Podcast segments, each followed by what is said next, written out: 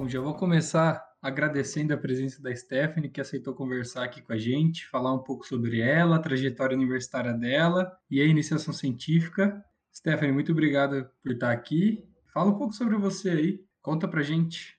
Bom, primeiro, oi galera, né? Eu agradeço aí a oportunidade de poder compartilhar um pouco do meu trabalho aí, um pouco de ciência com todo mundo. Eu sou a Stephanie, tenho 22 anos, sou da graduação de Educação Física, né, pela Unicamp. Faço parte do grupo de pesquisa em Educação Física e Saúde, direcionado e coordenado pela professora Lídia, que também é minha orientadora nesse projeto de IC. E a gente vem caminhando ele aí desde o nosso primeiro ano de graduação e vamos ver aí o que a gente conquista até pelo menos o ano que vem com o desenvolvimento da pesquisa. Essa pesquisa a gente está trabalhando na área cardiovascular, né? A gente está aliando o sistema cardiovascular com o treinamento físico, especificamente aeróbio, dentro do contexto da insuficiência cardíaca, né? Que é a área de pesquisa mais forte da professora Lígia. A gente conta com um time no HC muito grande, trabalhando com uma pesquisa maior, então essa IC acaba sendo um braço dessa pesquisa, uma das vertentes. E a gente está tentando trazer um conceito que já foi determinado, já foi comprovado, né, não farmacológico no tratamento da insuficiência cardíaca, tentando especificar um pouco mais entre essa população em específico, né? Que é, aprofundando um pouco mais o tema, a gente tem duas populações principais dentro da insuficiência cardíaca e a gente procura avaliar aí se há alguma diferença do impacto do treinamento físico entre essas pessoas. A gente sabe que na insuficiência cardíaca em si é uma ferramenta não farmacológica muito importante, né? Principalmente em sobrevida, em questão de qualidade de vida dessas pessoas, mas uma coisa que a gente viu ausente na literatura ainda é essa comparação entre as, pró as próprias especificidades da doença. É mais ou menos isso que a gente está tentando avaliar. Legal, legal. Que exercício físico é importante para a saúde, todo mundo sabe. Ainda mais a gente que é de educação física, né? Eu fiquei curioso, vendo a pesquisa, de entender como você chegou nessa pesquisa, né? Como você se envolveu, os caminhos que te levaram até participar dela. Bom, é, eu venho de outro curso da graduação, né? É, eu venho da enfermagem, troquei pela educação física é, e desde lá, nas, nas, disciplinas mais básicas, né, que a gente tem de anatomia, fisiologia, bioquímica, a parte cardiovascular já foi me atraindo depois de penar bastante para começar a pegar o jeito eu já comecei a traçar um interesse muito grande por essa área. Dentro da educação física, principalmente aliando aí mais uma vertente que me admira muito, que é a questão do treinamento, a questão do próprio exercício físico e qualidade de vida. Eu sempre tive muito contato com a professora Lígia, principalmente pelas áreas que eu atuo, e com o professor Bruno, que também trabalha nesse contexto, até mesmo em alguns projetos com ela, e pelo grupo de pesquisa que ela coordena, que a gente trata bastante de problemas dessa área, e pelo interesse em seguir carreira acadêmica, eu acabei falando com ela, e a gente foi traçando interesses em comum, tanto de coisas que ela estava procurando aí expandir, áreas que ela estava aí trazendo pesquisas, e o meu próprio interesse acadêmico em continuar algum projeto, iniciar um projeto só meu, e aí traçando os objetivos, a gente conseguiu fechar esse tema. Eu não conhecia muito sobre insuficiência cardíaca até o grupo de estudos da Lígia, mas eu fui me aprofundando, fui antes de traçar o tema fazendo ah, mini pesquisas, né, que a gente vai deixar mais mais fluido para entender, em que a gente começou a, tentar delimitar, a tentar traçar alguns conceitos mais específicos, entender um pouco mais da questão em si,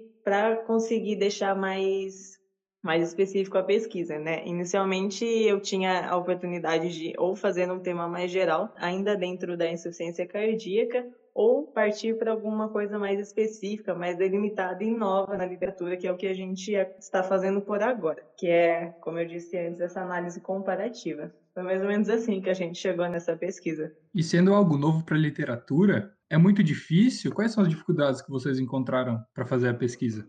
Bom, é, nosso banco de dados consiste em dados de pacientes do HC da Unicamp, já que também é um braço de um projeto que vem da Faculdade de Ciências Médicas da Unicamp, com alguns professores doutores da área de cardiologia, que estão estudando o coração mais a fundo, alguns aliados ao exercício físico, outros não. É, inclusive, alguns alunos da própria graduação da FEF frequentam o ambulatório do HC, suficiência cardíaca, para acompanhar os pacientes, têm contato com as consultas médicas, entendem um pouco mais essa área biológica biológica, saindo um pouco só da esfera da educação física. Então, acaba que a gente tem um pouco mais de contato. Os dados estão todos tabulados, já foram feitas as medidas antes da pandemia, né, que a gente trabalha nessa pesquisa um conjunto de exames, além da história clínica do paciente, para poder fazer o comparativo. E uma das grandes dificuldades é você não ter nenhuma base a respeito, nenhum parâmetro comparativo para conseguir chegar nessa análise, né? A gente trata muito dos dois tipos de insuficiência cardíaca que a gente tem na pesquisa de forma muito isolada na literatura. Uma com muito mais conteúdo e outra bem mais restrita.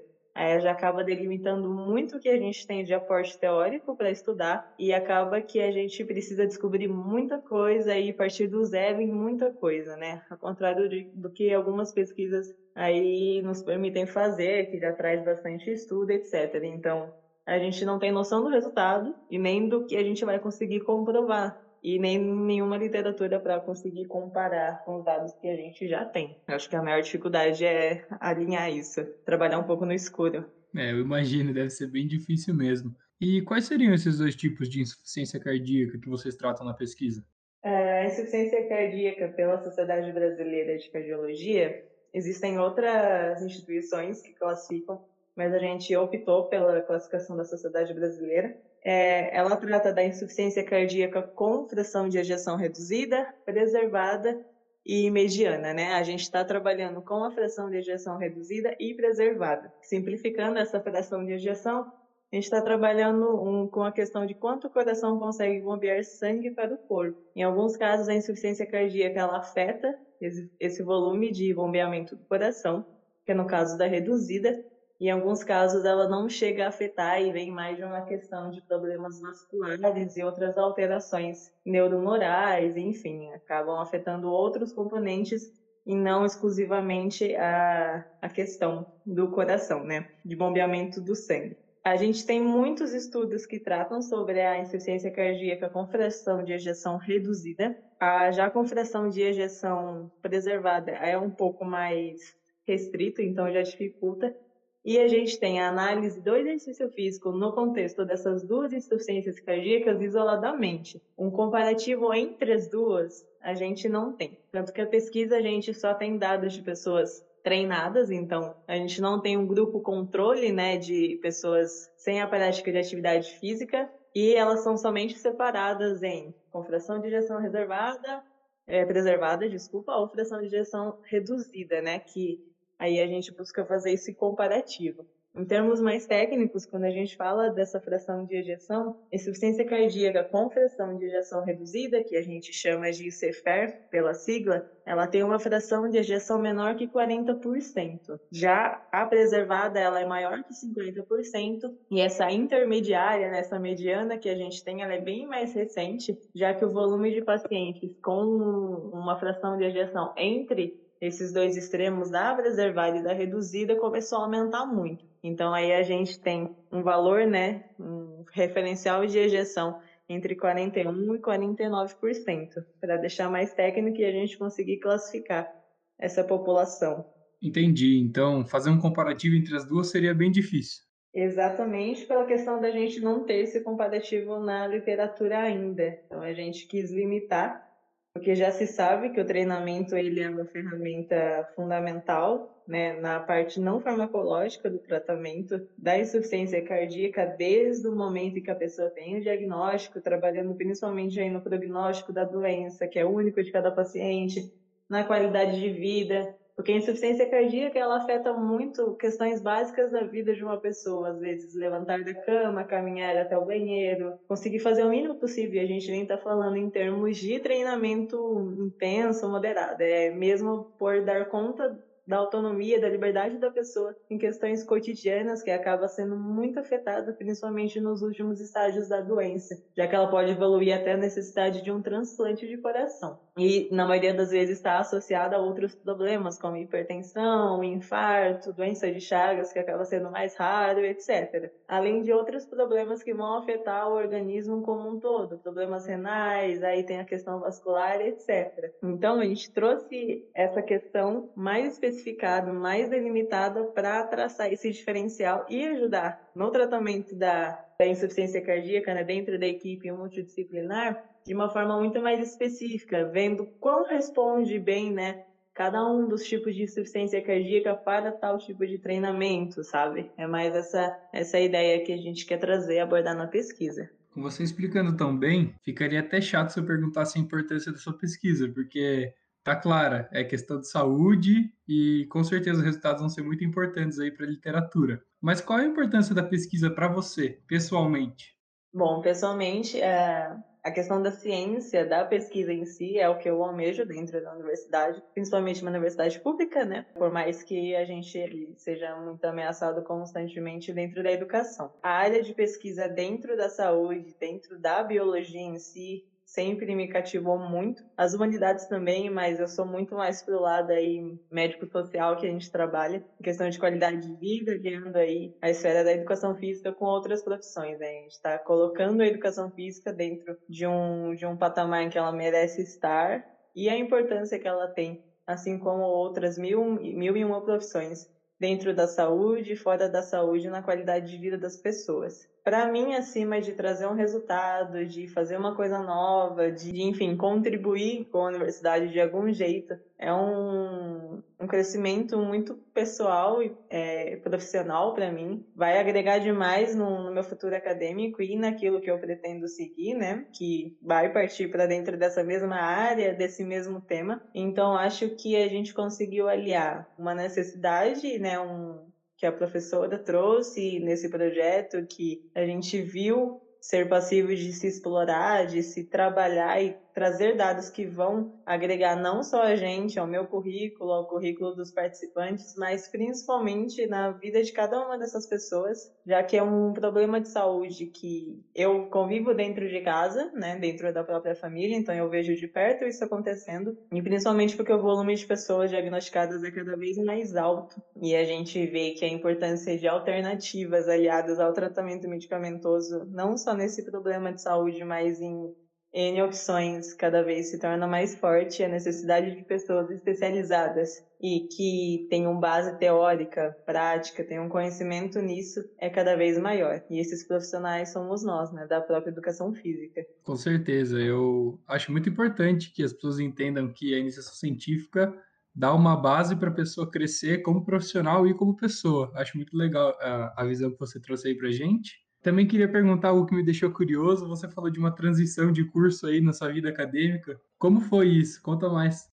Tem uma transição acadêmica aí um pouco longa. O pessoal que me conhece sabe um pouco dessa história. Em Unicamp eu sou 017, né? Entrei em 2017. Sou um pouquinho velha. Eu passei pela enfermagem, é uma profissão maravilhosa, eu convivo hoje, né? Até pela pesquisa, mas não chega a ser aquilo que eu quero de profissão para minha vida hoje e eu fui descobrir isso dentro da universidade, porque acima de um curso de graduação, pós, mestrado, doutorado, seja o que for, a universidade é uma fase assim muito importante para a vida de todo mundo, onde a gente se conhece, a gente se descobre e acaba aí vendo o que realmente nos interessa, o que realmente a gente, o que a gente quer, né, para a vida. É um momento de vivência em todos em todas as esferas e não se resume jamais a, a um diploma de graduação. Isso eu aprendi estando aqui. Foi um momento de experiência muito grande, aprendi demais. Foi um processo difícil de escolha, porque a gente entra muito em dúvida, em questão de pressão de ter saído do ensino médio e já entrar numa universidade grande, com um nome gigante como a Unicamp tem, uma posição mundial muito boa. Mas quando a gente gosta, a gente se esforça para isso e acaba que que vale a pena, assim. Hoje eu tenho certeza da minha escolha e acho que foi a melhor coisa que eu pude fazer nesse tempo. Ah, é, é muito bom ouvir relato de gente que muda de curso e se dá muito bem no novo curso, porque é algo que mexe muito com o pessoal de cada pessoa. As pessoas têm muito medo de errar. E eu, como sou ingressante, estou indo para o meu segundo semestre agora, tem algo que eu não sabia que existia dentro da universidade e me deixa muito curioso. Eu acho que você pode falar para a gente sobre isso. Seus alunos que estão em todas as aulas ajudando os professores, os PADs, os PEDs. Fala um pouco da sua experiência com isso, que você não comentou aí, mas eu sei que você é, porque você foi na minha disciplina. Conta um pouco sobre como é ter essa experiência universitária. Sim, então. É, o programa PAD, né, que está acessível aos alunos de graduação, é uma oportunidade incrível, principalmente para quem quer seguir a carreira acadêmica, mas para quem também não quer seguir, é uma forma de você se aprofundar num tema, de você estar dentro da, do lado, né, do professor, dessa questão de transmitir conhecimentos, disponibilizar para aprender e ensinar, porque a gente aprende muito durante esse processo.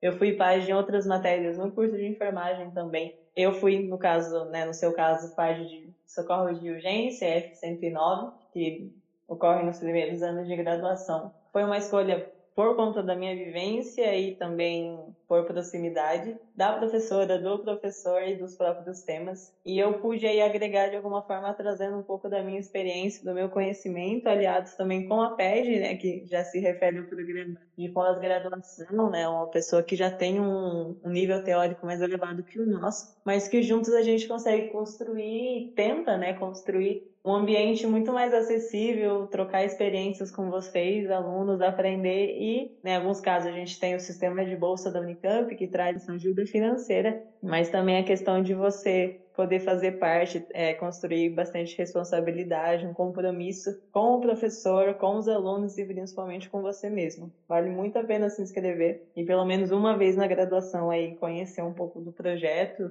escolher uma disciplina que se sente afinidade, que vai te desafiar de algum jeito e tentar agregar o máximo para você e para as pessoas ao redor.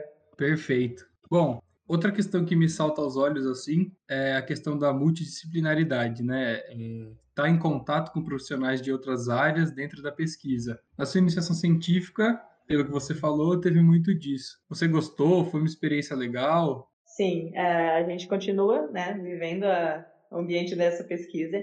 E inicialmente esse projeto ela vem de um docente da FCM, Dr. Otávio Riso Coelho Filho. Então, Desse projeto partem outros projetos em que a gente tem contato com pós-graduandos que atuaram na coleta da, dos exames, outros alunos de graduação, equipe de nutrição, de psicologia, enfim, todo mundo que está aliado no tratamento da insuficiência cardíaca, no próprio ambulatório do HC. E eu acho que isso é é muito importante não só para a gente educação física, mas para qualquer área. Uma para você agregar a sua carreira, agregar a sua pessoa e também para a gente ver a importância de um cuidado, de uma atenção que envolva cada uma das partes daquela pessoa, né? A gente não consegue isolar um componente e tratar unicamente aquele componente. A gente precisa ter aquele olhar como um todo, porque cada pessoa é específica, cada pessoa tem as suas particularidades e precisa de uma atenção única, mas que também olhe o seu total, olhe o seu global, né, o seu específico. Eu posso entender de alguma coisa, compartilhar com outras pessoas, aprender mais sobre, ou ainda ensinar, transmitir aquilo que eu sei, seja para quem for. Então, eu acho que uma pesquisa ela dificilmente é feita a partir de uma pessoa só, seja ela só com coleta de dados ou uma revisão, querendo ou não, a gente vai trabalhar com outros autores, com outras pesquisas, com pessoas de N áreas que vão tratar, às vezes, a mesma coisa de N formas, com pontos de vista diferentes, semelhantes ou não, mas que são unidos por um único objetivo, né, que é produzir conhecimento, é produzir ciência, é manter viva, né, a pesquisa em si, seja em qualquer lugar do mundo, seja aonde for, porque é isso que a gente precisa e é isso que move o mundo, né? Acho que a gente não consegue viver sem isso, por mais que seja difícil atualmente a gente manter de pé todo esse esforço, mas acho que é essa a importância da gente estar junto. É isso aí, tá certíssimo, acho muito importante. Ah, ah, eu tô achando perfeitas as visões que você está trazendo. E essa pesquisa, já que ela é uma pesquisa em atividade, né, ela é contínua, você acha que ela ainda vai demorar para chegar num resultado? Ela já está perto? Ou ainda não dá para saber? Bom, a gente está na etapa de tabulação dos dados, então a gente tem um conjunto de dados separado entre os dois grupos, né? Da nossa pesquisa, para depois a gente conseguir levantar esses dados, trazer as informações, né, traduzir as informações que esses exames trazem, já que é um, uma bateria, né, que a gente trabalha com, com os pacientes, depois de um questionário de exclusão e inclusão deles, e aí a gente vai conseguir traçar as semelhanças e as diferenças que existem entre esses dois grupos para conseguir o resultado final da pesquisa, já que ela é uma análise com, comparativa, né? Dos dados e conseguir chegar numa conclusão a respeito de, do efeito positivo ser mais atrativo, ser mais benéfico em um dos grupos, a magnitude que esse efeito tem entre as especificidades da insuficiência cardíaca, enfim. A gente sabe que tem essa importância no contexto geral, mas esse resultado, essa conclusão de, de acabar por especificar mais, diluir um pouco essa informação, não está longe de acontecer, mas ainda alguns meses vão ser necessários para conseguir trabalhar o volume de dados. Entendi. Bom, Acredito que pude fazer várias perguntas interessantes aí para trazer o tema à tona. Gostei muito da sua participação. Queria saber se você tem mais algo para acrescentar. Gostaria de falar alguma coisa aí para quem está ouvindo. Eu agradeço, né, mais uma vez a oportunidade de trazer um pouco da pesquisa, porque a gente faz pesquisa para os outros, não para nós mesmos. A gente quer esse resultado sendo utilizado em, de alguma forma, de N formas. E acho que, acima de tudo, é importante para o pessoal ver como a educação física é expansiva, como a gente tem área para trabalhar. A gente pode trabalhar em muita coisa, não se resume a uma ou duas coisas. A gente pode explorar tudo dentro dos nossos limites, agregando da nossa forma, que somos uma profissão que é formada aí por ciência e essa gama de conhecimento que a gente traz no nosso currículo, a gente precisa aplicar de alguma forma. E a pesquisa, para mim, é a forma que eu mais consigo trabalhar isso. E acima de tudo, é... o podcast ele é um, acho que uma oportunidade para o pessoal ver né, o que a gente está fazendo, o pessoal ver o trabalho da universidade e ter a oportunidade de trazer isso também, né? De expor o seu trabalho, de divulgar e, sei lá, manter um contato mais próximo entre nós mesmo que através de uma tela, um par de fones de ouvidos, mas de alguma forma a gente se conectar. Assim, ainda mais em tempo de pandemia, com a tecnologia sendo a mediadora de qualquer contato.